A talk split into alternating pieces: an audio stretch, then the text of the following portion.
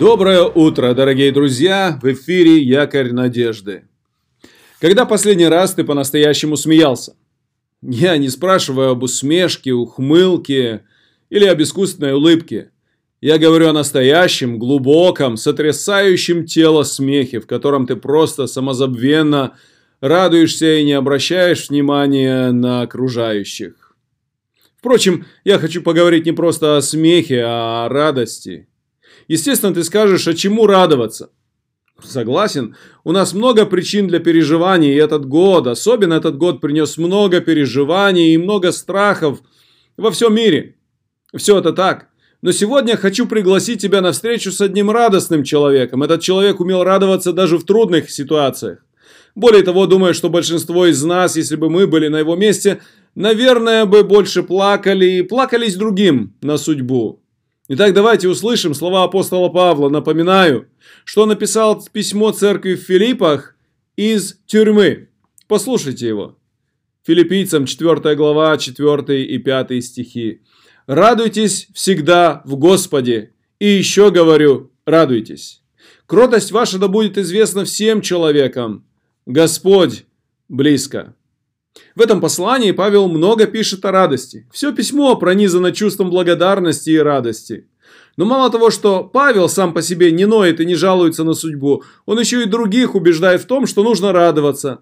Павел знал и понимал, что у людей есть трудности и переживания, есть болезни и работа, есть даже страдания за Христа. Он это хорошо понимал и сам испытывал все проблемы с этим связанные. И тем не менее, он понимал и считал, что все земные проблемы по сравнению с великими благословениями познания Христа, они просто теряют силу и становятся ничтожно малыми. Павел говорит филиппийцам, радуйтесь всегда. Это значит, что он напоминает, что всегда во всех обстоятельствах у христиан есть причина для радости. Ты скажешь, как я могу заставлять себя искусственно радоваться? Ну, во-первых, кто говорит об искусственной радости? Во-вторых, как ты можешь не радоваться? Ведь Павел говорит, радуйтесь всегда и добавляет в Господе. Когда ты думаешь о Господе и Его благословениях для тебя, как ты можешь не радоваться? К сожалению, мы, христиане, часто выбираем быть очень сдержанными и скупыми на радость. Как, например, эти христиане – Говорят, что на конференции в пресвитерианской церкви в городе Омаха людям раздали воздушные шарики, наполненные гелием, и сказали, чтобы они отпустили шарики во время богослужения, когда они будут преисполнены чувства радости или благодарности. Но поскольку это были порядочные пресвитериане, они не могли позволить себе сказать «Аллилуйя» или «Слава Богу». В течение всего богослужения один за другим многие шарики поднялись вверх. Но в конце богослужения всего лишь треть или э, одна треть всех шаров не было отпущено серьезными христианами. Послушай, отпусти свой шарик, позволь себе возрадоваться в Господе. Я думаю, что мы, христиане, должны всегда радоваться, и это должно быть во время богослужения.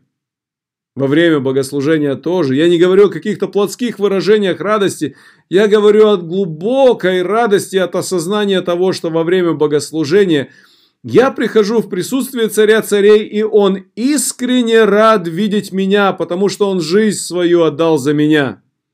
Он хочет видеть и слышать твое радостное и взволнованное признание в любви к нему. Как было бы здорово, чтобы у нас было такое присутствие радости в жизни, как это было у Павла, или как у этого человека. Один человек – живший в третьем веке, написал своему другу письмо из тюрьмы, в которой, в которой он ожидал смертной казни. Написал «Мы живем в плохом мире, в невероятно плохом мире, но я открыл для себя посреди этого злого мира тихих и святых людей, которые научились великой тайне. Они обрели радость, которая в тысячи раз лучше, чем любые удовольствия нашей грешной жизни. Их презирают и преследуют, но они не переживают об этом. Они владеют своими чувствами и своими душами. Они победили мир. Эти люди – христиане. И я один из них.